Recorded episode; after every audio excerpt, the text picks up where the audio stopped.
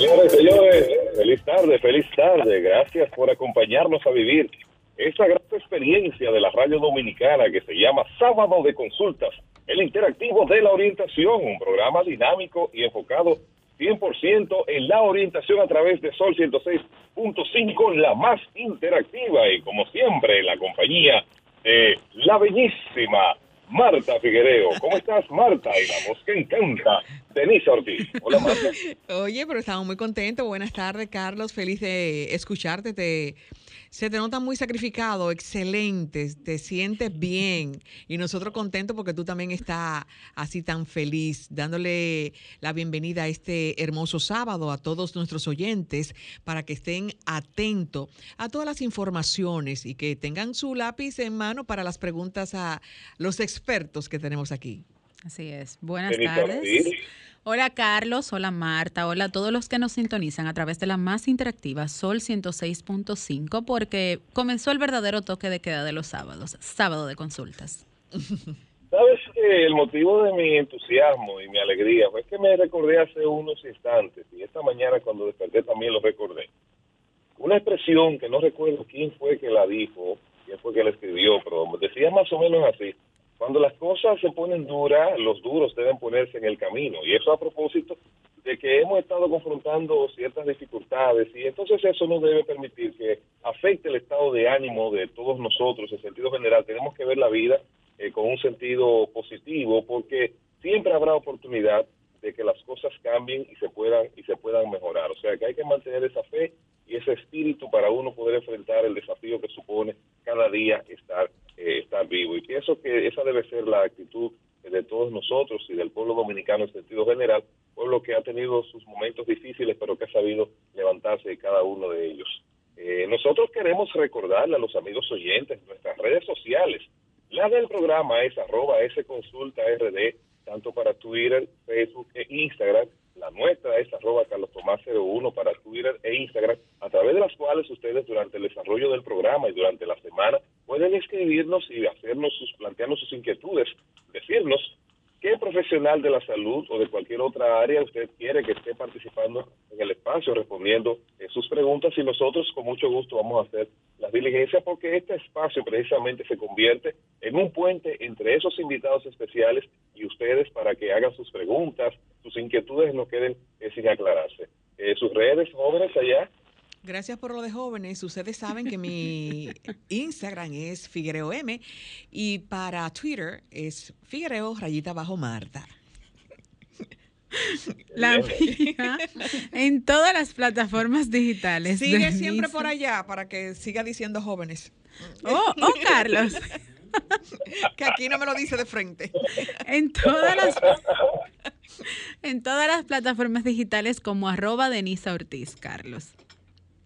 Ah, pero muy interesante. Nosotros estamos en el interior de una zona donde el internet no es muy bueno, pero estamos haciendo el esfuerzo y el sacrificio de poder estar junto a todos los amigos oyentes en esta versión del interactivo de la orientación. Nosotros hoy vamos a tener varias conversaciones muy interesantes. Una de ellas es eh, con la presidenta, con la aspirante a la presidencia del Colegio de Odontólogos Dominicanos, la doctora Virginia Laureano, y también en nuestra conversación central, un tema muy interesante precisamente con la doctora Alexandra Iches, ella es psiquiatra, especialista en adiciones y además psiquiatra y de enlace, ¿no? Con Alexandra Iches hay varios temas que son muy importantes. Usted ha tenido COVID, pero ahora después del COVID que logró recuperarse, usted emocionalmente no se siente bien y sobre todo eh, Houston ha perdido la conexión, ¿verdad? Eh, ha tenido problemas de función eréctil, ese tipo de cosas, pues nosotros ahí vamos a conversar con ella de cómo manejar eso para que usted no sienta que eh, todo está perdido, sino que hay oportunidades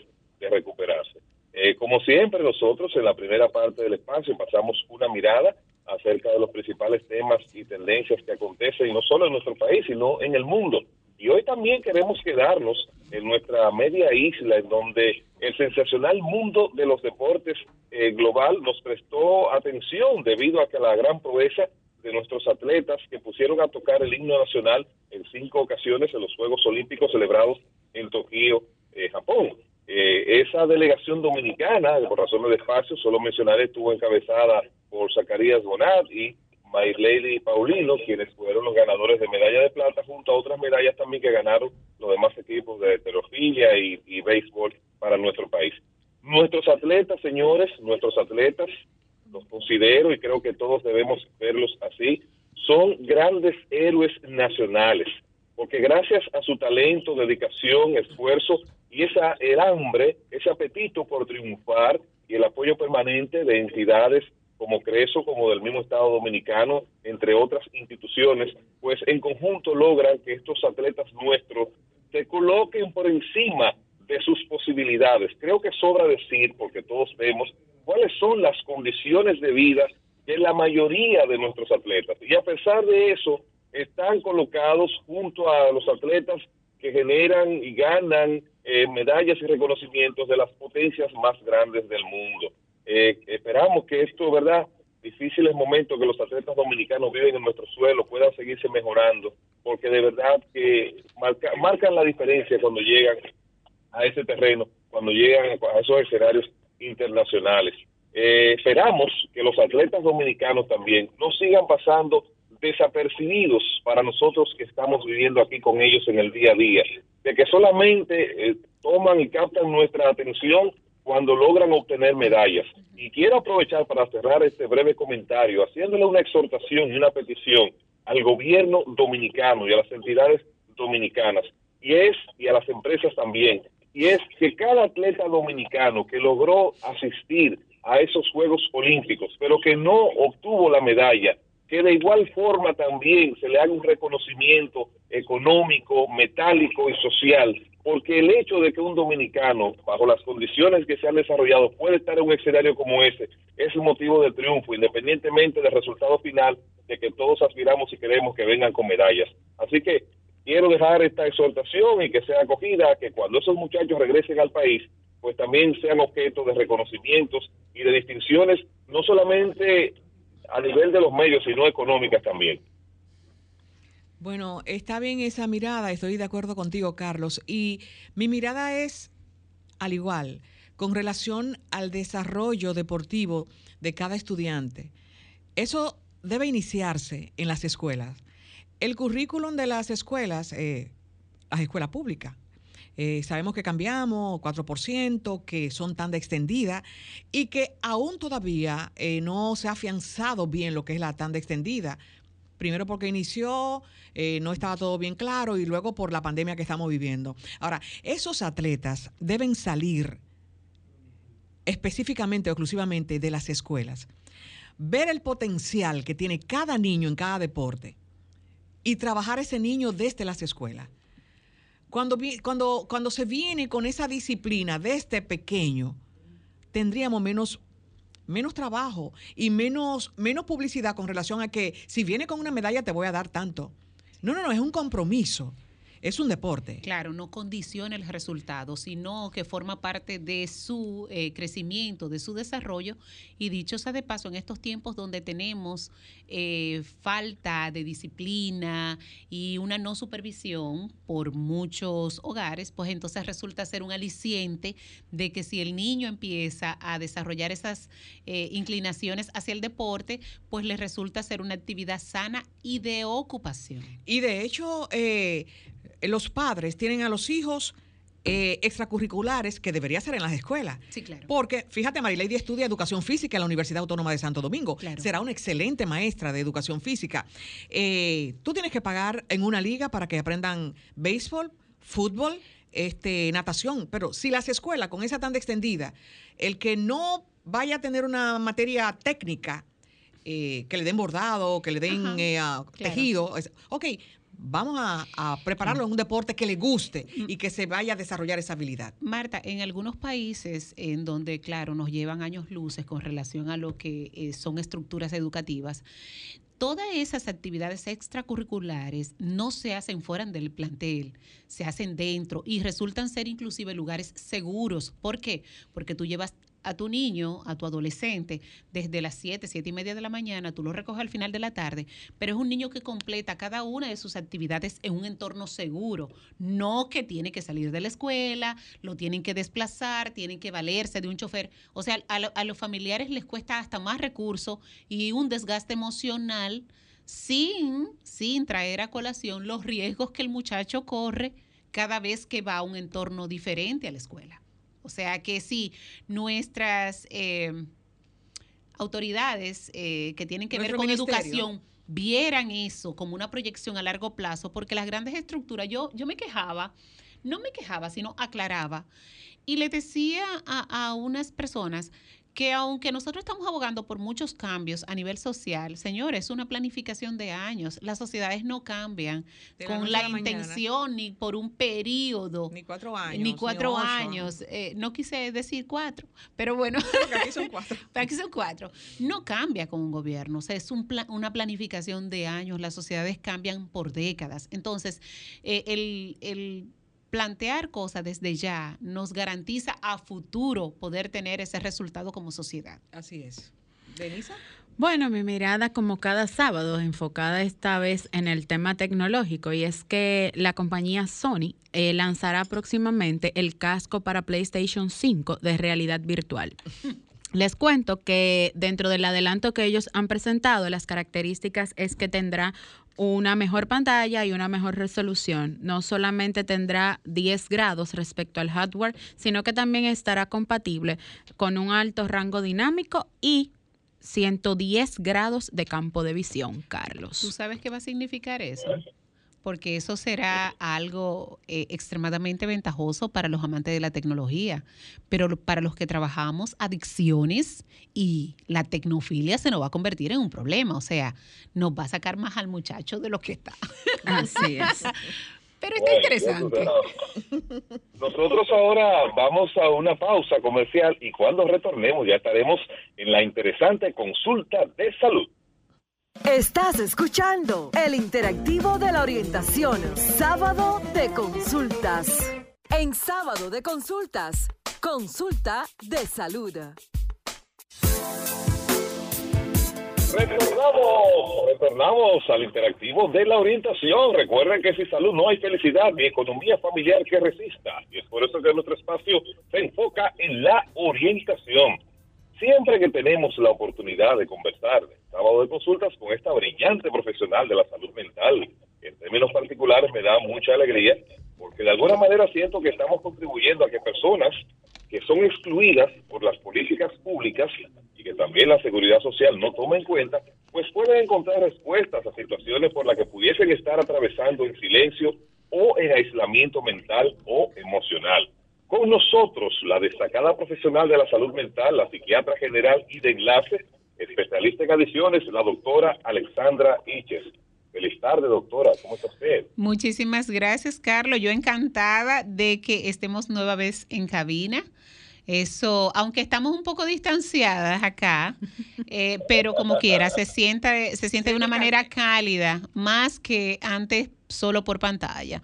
Y asimismo, como dijiste, quizás eh, ustedes no están haciendo una valoración en su justa dimensión de el beneficio y el gran impacto que abriendo un micrófono y hablando de salud mental en estos tiempos están logrando en nuestra población. Por lo mismo que explicaste, quizás la poca capacidad de acceso, quizás la no disponibilidad, pero sobre todo el gran estigma que tienen las personas de ir a visitar, señores, a un psiquiatra todavía, todavía, aunque nos ven eh, muchísimo ya eh, en los medios, aunque nos ven que somos personas normales como cualquier otro, eh, que podemos tener gustos similares, de que hacemos una vida igual, todavía ven al psiquiatra como un pajarito malo.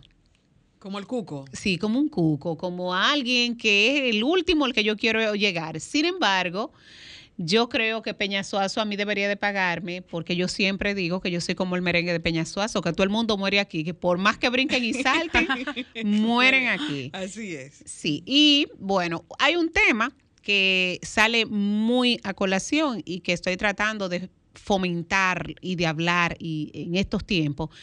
Y es que, señores, la gente piensa que porque entramos en una dinámica de vacunación masiva, de que nos estamos integrando a nivel social, de que ya no hay toque de queda, de que no estamos confinados, las personas piensan que ya pasó la pandemia. La pandemia no ha pasado. Estamos en pandemia. Lo único es que te contamos con herramientas eh, adicionales para nosotros podernos manejar y, e intentar, perdón, ir haciendo nuestra vida lo más parecido a lo que parecido a lo que tuvimos, aunque no es igual. ¿Qué ocurre?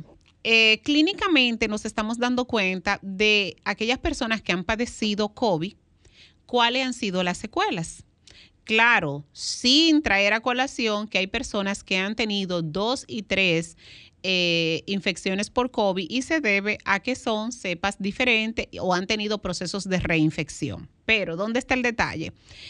Que a un año y medio de nosotros tener este virus presente con nosotros, nos estamos dando cuenta cuáles son las secuelas que están dejando a nivel de otras, eh, de, otro, de otros sistemas. En el caso particular que me trae hoy, señores. Muy interesante. Yo, yo dije públicamente que ahora las chicas, las que son solteras, ¿verdad? Y salen, lo primero que tienen que hacer es, cuando están conociendo a un chico, preguntarle, ¿te dio COVID sí o no?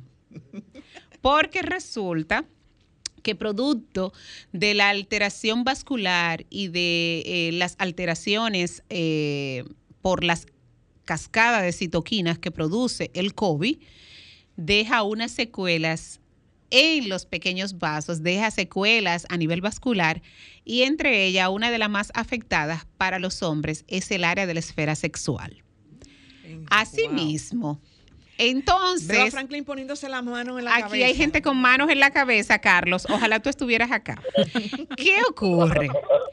Que, bueno, después del COVID se entienden muchas cosas, porque no hay mucho ánimo, no esto, no lo otro, pero después de, cierto, de ciertas semanas, donde ya ese hombre, eh, ese masculino, quiere empezar a integrarse, eh, a tener su vida de pareja, se da cuenta que hay cosas que no funcionan de la manera adecuada y es porque quedan con una, en este caso, con una alteración en la esfera sexual inclinada a lo que es la disfunción y entre las disfunciones lo que tiene que ver con, la erección. La erección. Entonces el hombre queda con una impotencia post-COVID que puede darse en dos grandes versiones, ¿verdad, Denisa? Denisa está súper asombrada. Roja. Sí, claro. Sí. Y es que no llegan a tener, en este caso, una erección de buena calidad que le permita poder tener y mantener una relación sexual o le produce una impotencia total, o sea, no levantan. Pero, Definitivamente, doctora, o esto puede revertirse. ¿Cómo dice Carlos? Que si esto es una condición que a lo mejor pudiera ser eh, permanente o se puede revertir de alguna manera. Se pueden dar diferentes casos. Lo primero es que si, se, si es en un hombre que tiene, está por encima de la quinta década, o sea, por encima de los 50, y tiene una comorbilidad médica como la diabetes, puede convertirse, si no se trata, en una condición permanente. O sea, va a tener una disfunción eréctil y que tendrá que tomar un tratamiento añadido para esto. Pero en los que son más jóvenes, esto puede ser momentáneo, siempre y cuando se trate eh, la alteración vascular durante los meses necesarios y otra vez esa, esa buena circulación en ese órgano tan determinante para ustedes. Porque señores, por cultura, Señores, a un hombre dominicano sí. hay fallas técnicas, porque de por sí siempre han hecho alarde de su virilidad, de su masculinidad, y, es,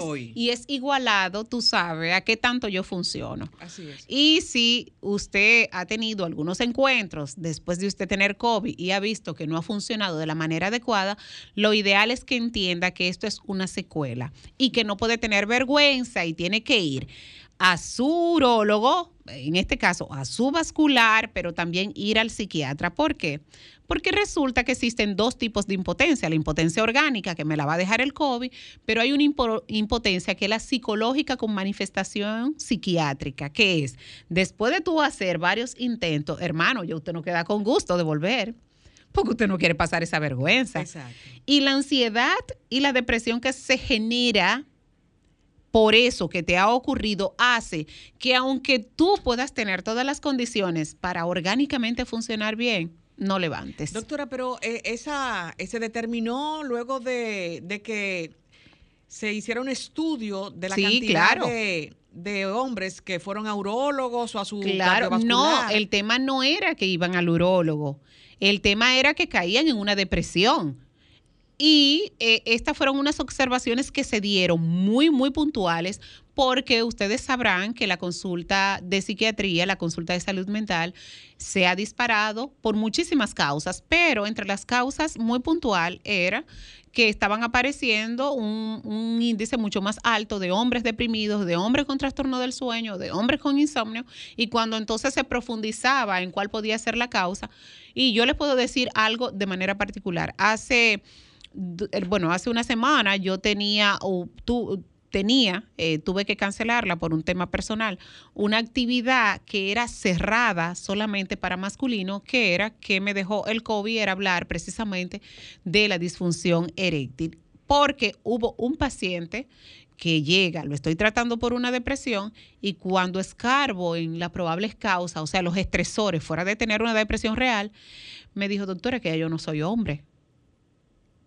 espérate, explícame, ¿cómo que tú no eres hombre? No, doctor, y cuando empezó por ahí, pues entonces me estaba describiendo todo lo que eh, no le estaba yendo bien en la esfera sexual y que él prefería, señores, ¿cuántas veces nosotros hemos escuchado a nuestros hombres dominicanos o latinos decir que si eso no le funciona, ellos prefieren estar muertos?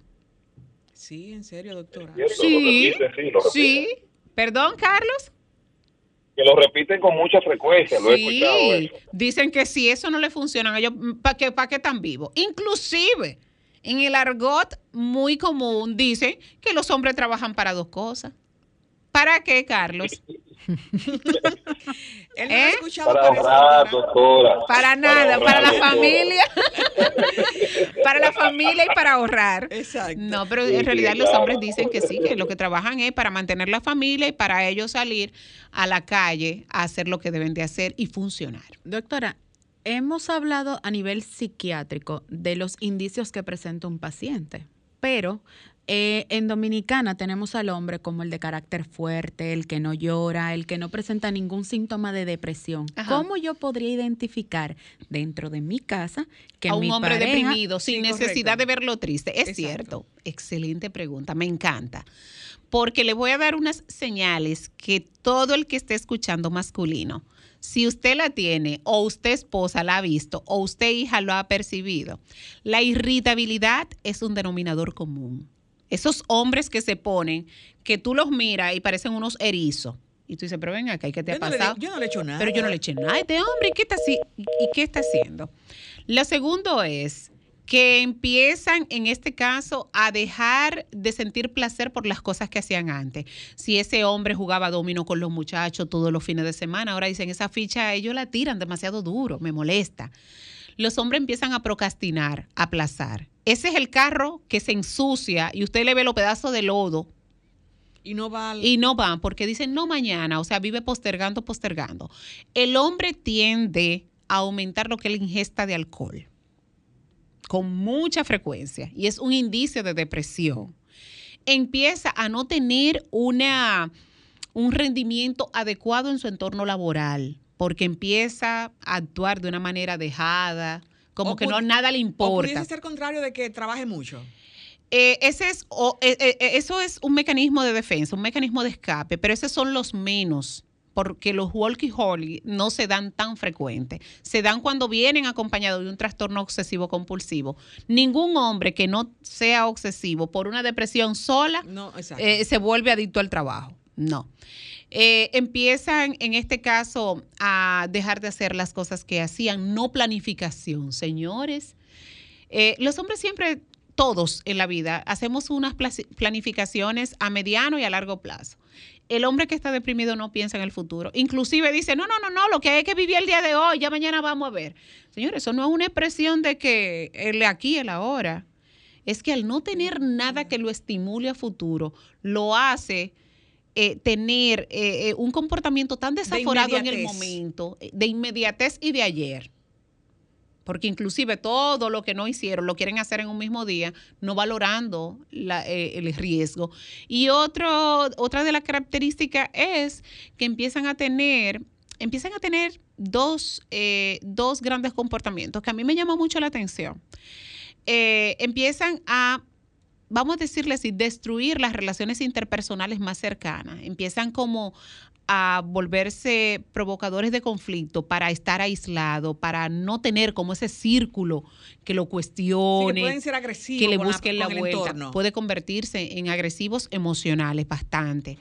Y el otro es que también empiezan a tener conductas de riesgo, eh, desde relaciones eh, eh, extra, eh, extra de pareja, relaciones desaforadas, empiezan a tener mucho coqueteo con lo que son uso y abuso de sustancias. O sea, los hombres tienen comportamientos tan particulares que no es el típico que está gritando, llorando, lamentándose y mirando para el cielo. Como nosotras. Doctora, cuando usted se refiere a coqueteo con ciertas sustancias, ¿qué sería? Que empiezan a decir, vamos a probar cuando tú te comportas de una manera coqueta, ¿qué tú haces? Es como, sí, pero no, déjame ver.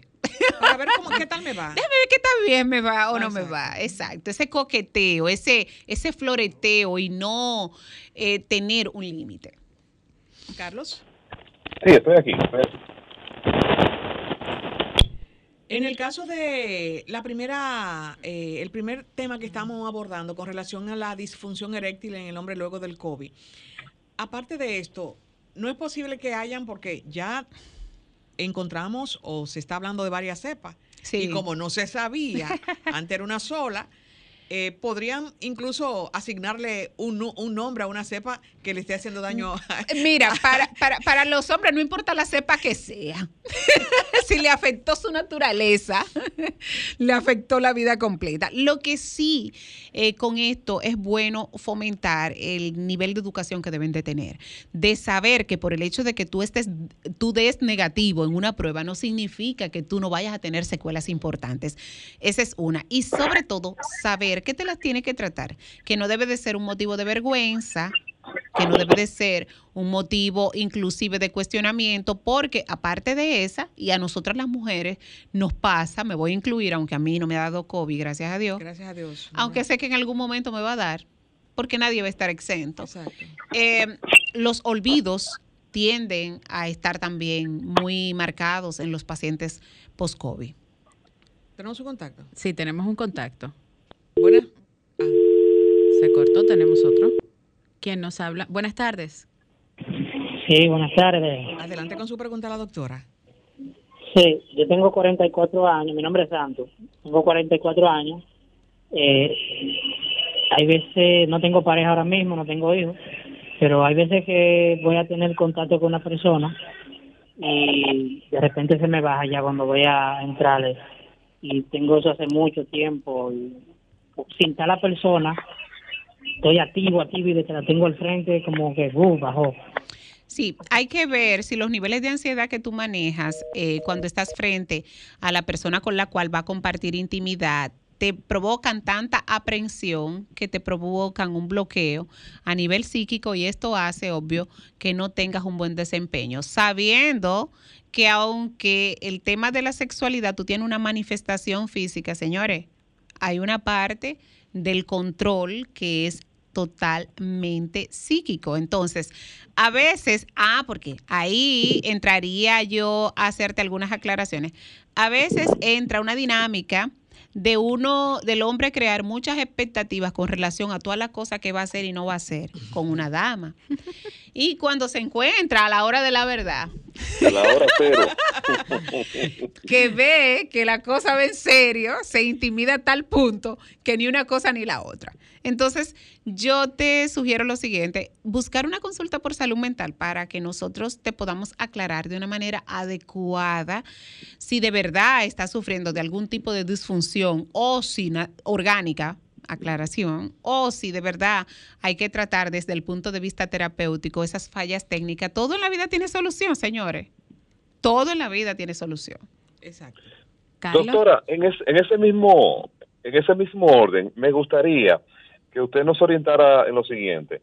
Una pareja que esté atravesando por esa situación, ¿usted recomienda que sea él de manera individual que vaya a su consulta o usted invitaría a que la pareja participen juntos en la consulta? Depende, si es una pareja fija o no. Porque doctora, la doctora ha hablado de eso. Yo, ah, depende, porque si es una eventual, como una persona no, no fija en tu vida, no se va a sentir con la empatía suficiente para acompañarte en un proceso de tú encontrarle y, buscarle la vuelta a esa situación. Ahora bien, si es una pareja establecida que tú tienes, lo correcto es que vayan los dos. ¿Por qué? Y haya fidelidad. ¿Por qué? Porque señores, miren, no es por echarnos tierra las mujeres. Las mujeres a veces jugamos unos roles eh, en donde... Destruimos en vez de En donde por ayudar desayudamos en la intimidad porque empieza, y otra vez, ay Dios. Y entonces, cuando tú estás flojo. Cuando, sí, ah, y empieza a cuestionar, pero cuidado que tú estabas haciendo por ahí. A lo mejor el hombre lo que viene de pasar 18 horas trabajando, aunque en ocasiones se da que empiezan a cosas, eh, expresiones comparativas, pero tú no eras así. ¿Y qué es lo que te pasó? ¿En qué tú estás pensando? Dime de dónde tú vienes. Ya yo no te gusto. Yo no te gusto. ¿Qué me falta? O sea, señores, cero cuestionamiento. Vamos primero a averiguar qué es lo que está pasando y además ayudarle en el proceso. Porque si él viene de tener varias situaciones similares y él solo es que va a terapia buscándole la vuelta a su condición, cuando llega a la casa encuentra una mujer con las expectativas de que al cielo no, porque le está yendo a terapia. Va a venir, va a venir arrollando, señores. Tarzán. Sí, que hace los números en el bobuco. Doctora, usted mencionó dentro de las características el tema del alcohol. Sí. Entonces, ¿Cuándo hay un aspecto suicida enfocado en alcoholismo en un, en un paciente? Cuando un paciente puede tener, en este caso, manifestaciones o gestos de autolesión con el alcohol. De por sí, eh, aunque suene como un poquito capcioso, eh, de por sí, cuando las, las personas caen en alcoholismo, es una conducta para suicida. La conducta para suicida es todo aquello que yo hago y sé que me hace daño de una manera directa. Eh, y el alcoholismo es uno. Ahora bien, muchas veces se toma el preámbulo de caer en un patrón de alcoholismo para yo poder justificar luego una autolesión. O sea, hay muchos pacientes que, hay muchas personas que llegan a tener intentos suicidas eh, metidos en un episodio depresivo conjuntamente con una condición como el alcoholismo. Eh, cuando uno se va a la historia clínica de los hombres principalmente, hay, hay esa combinación, ese denominador común, alcoholismo, depresión, intentos suicida. Los hombres lo logran más, las mujeres lo intentan más. Y me parece maravilloso. ¿Las mujeres intentan más? Sí, claro. Las mujeres lo intentan más. Eh, pero los hombres son más contundentes en los métodos. Y aunque parezca eh, cuesta arriba que estemos hablando de este tema, hubo una vez que se intentó vetar a los especialistas de salud mental de que habláramos de suicidio de manera abierta porque la sociedad entendía que mientras más uno hablaba de suicidio, más se lograba. Eso no es así.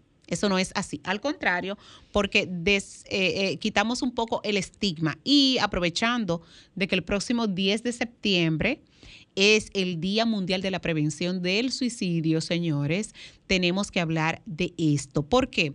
Porque el suicidio se da por muchísimas características y las menos son los episodios de impulsividad, o sea, los no planificados, esos son los menos.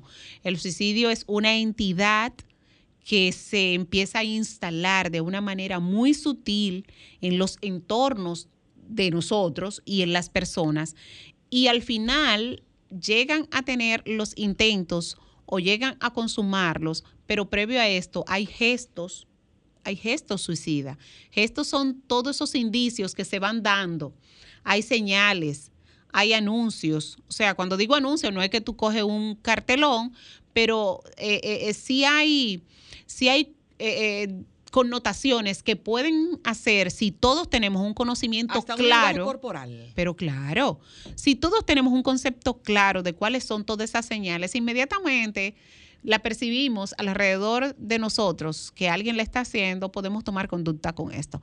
¿Cuántas veces Marta y Denisa y Carlos allá no estamos eh, en medio de una, una situación como esta, de que alguien se suicidó?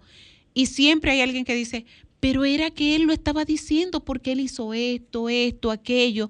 Ah, pero lo que él me dijo fue eso. Muy a menudo. Muy a menudo. Y el sentimiento de culpa que queda en las personas que han estado alrededor de alguien que se suicida o alguien que lo ha intentado eh, es terrible, porque entonces también tenemos que tratar a toda una estructura. Sí, doctora, no quisiera que se nos fuera el tiempo sin preguntarle acerca de factores o trastornos que están en la actualidad afectando la calidad del sueño y cómo la falta de sueño, ¿verdad?, está accionando en el comportamiento social de que, tenemos, ¿verdad?, en el trabajo, en el hogar, en ese día a día. Sí, excelente. Mira, tenemos eh, con relación a lo que son los trastornos del sueño, el más común de todos resulta ser el insomnio y en este caso de las parasomnias, eh, las pesadillas. Resulta que ahora mismo tenemos un tema porque el COVID ha dejado en muchos pacientes lo que son trastornos del sueño. Pero fuera de los que no han tenido COVID, el trastorno del sueño resulta dividirse en dos, o sea, la alteración del sueño, como una manifestación de síntomas o como un trastorno per se. El insomnio o la alteración del sueño puede acompañar a otras comorbilidades. Ejemplo, los pacientes infartados, los pacientes que le da eh, los pacientes diabéticos tienden a tener muy mala calidad de sueño, los pacientes hipertensos, ¿verdad? Esos son, ese es el trastorno de, el, insomnio es parte de un de otra comorbilidad. Pero cuando es un trastorno per se, en donde a ti te puede dar mucha brega empezar a dormir, o tú pasas la noche despierta, duerme, despierta, duerme, o tú abres los ojos a las 2 de la mañana y más nunca en tu vida usted vuelve a dormir, impacta de una manera muy negativa. Primero, el estado de ánimo de una persona que no tiene un sueño adecuado eh, está de una manera muy irritable, explosivo, poca concentración al otro día, no hay un rendimiento, hay una abnubilación porque inclusive hay alteraciones cognitivas, fallas en la memoria muy puntual que se da por tú no dormir de una manera adecuada, empieza a alterar el buen funcionamiento de tus otros órganos. porque Imagínense los pacientes post-infarto que no duermen. O sea, el estrés que se le genera es tan alto que pueden reinfartarse en, poco tiempo posterior a tener ese mismo.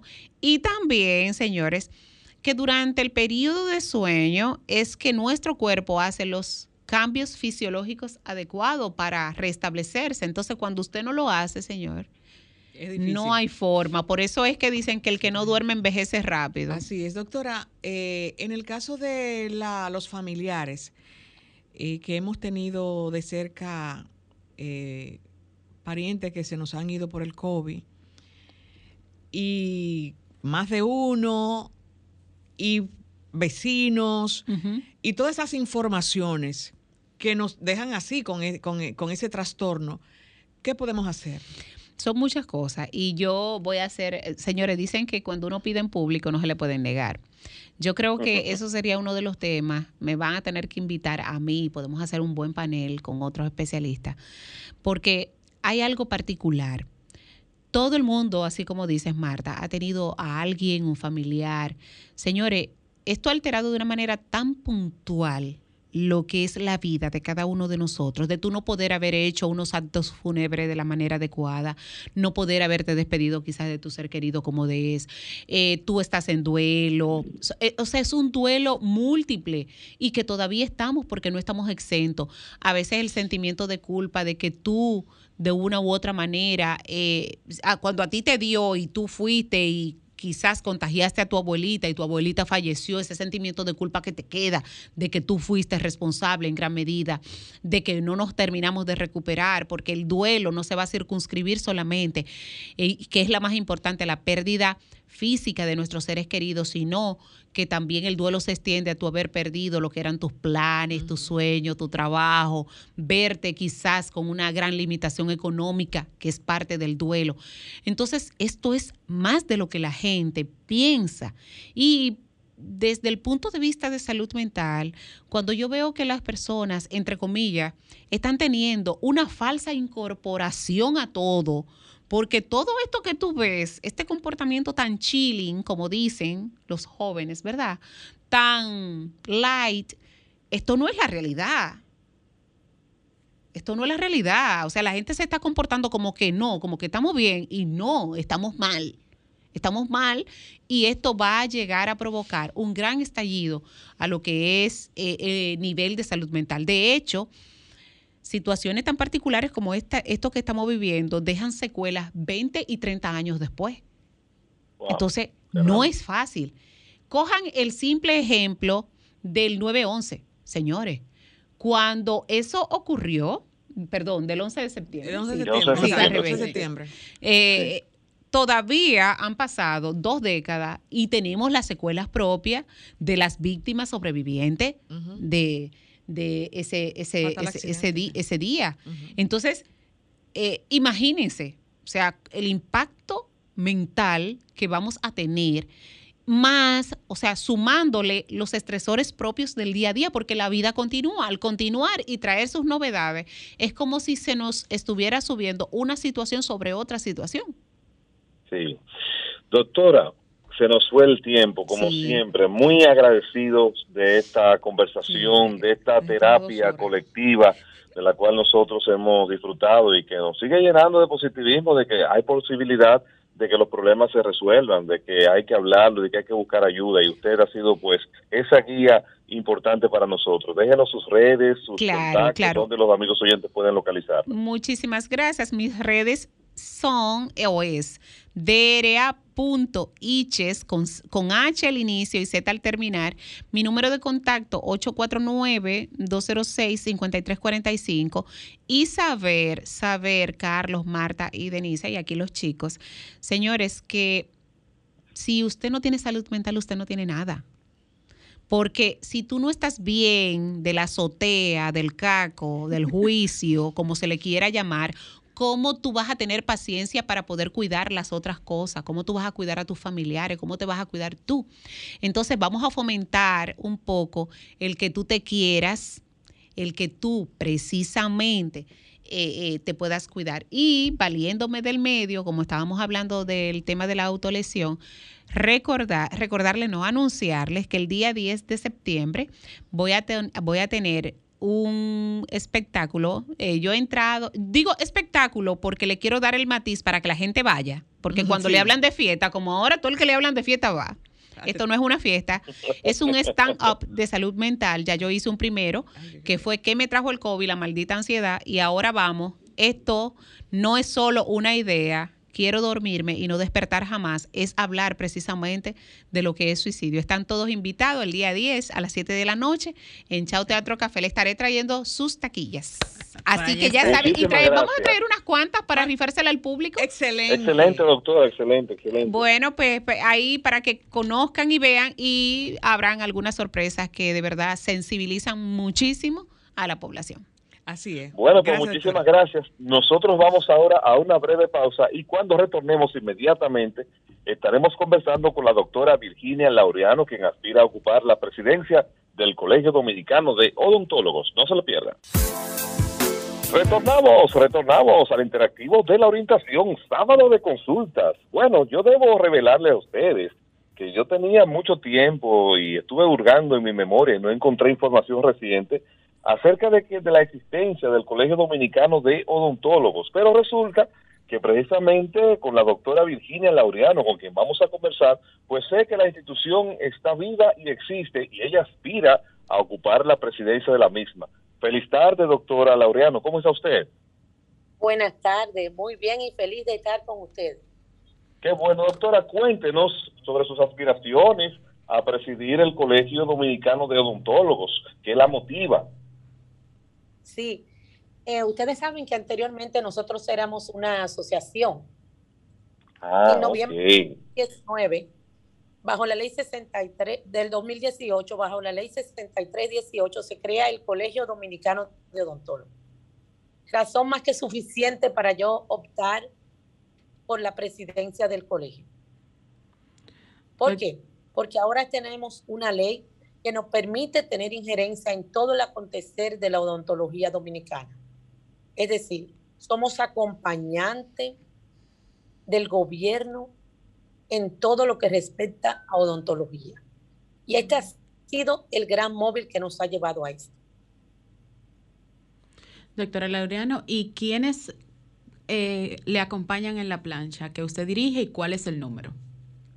Sí, nuestra plancha es la número uno, la plancha Transformación y Experiencia, y está compuesta por distinguidos odontólogos, entre ellos el doctor John Padilla, la doctora Amalia Pimentel, la doctora Sheila Burdiez, el doctor Víctor Terrero, el doctor Carlos Contreras, el doctor Carlos Ángel, Margarita Belial y el doctor James Colley. Mientras tanto que en el tribunal disciplinario me acompañan el doctor Juan Gerardo Mesa, el doctor Franklin Ortega, el doctor Omar Vergés, la doctora Omar Marte, la doctora Clara Rivera y el doctor Delvis Fernández. Sin lugar a duda, una plancha de excelentes profesionales, personas éticas y que vienen a levantar la ética profesional de la odontología, que tantos problemas tenemos, y, el, y a combatir el ejercicio ilegal de la carrera. Ustedes saben que estamos llenos de extranjeros en ejercicio, de intrusismo profesional y de un sinnúmero de problemas, como son también la habilitación, que es un gran problema, los odontólogos del sector público esperando ser pensionados con el 100% de sus pensiones. Tenemos odontólogos pensionados con pensiones con de 9 mil, 12 mil pesos.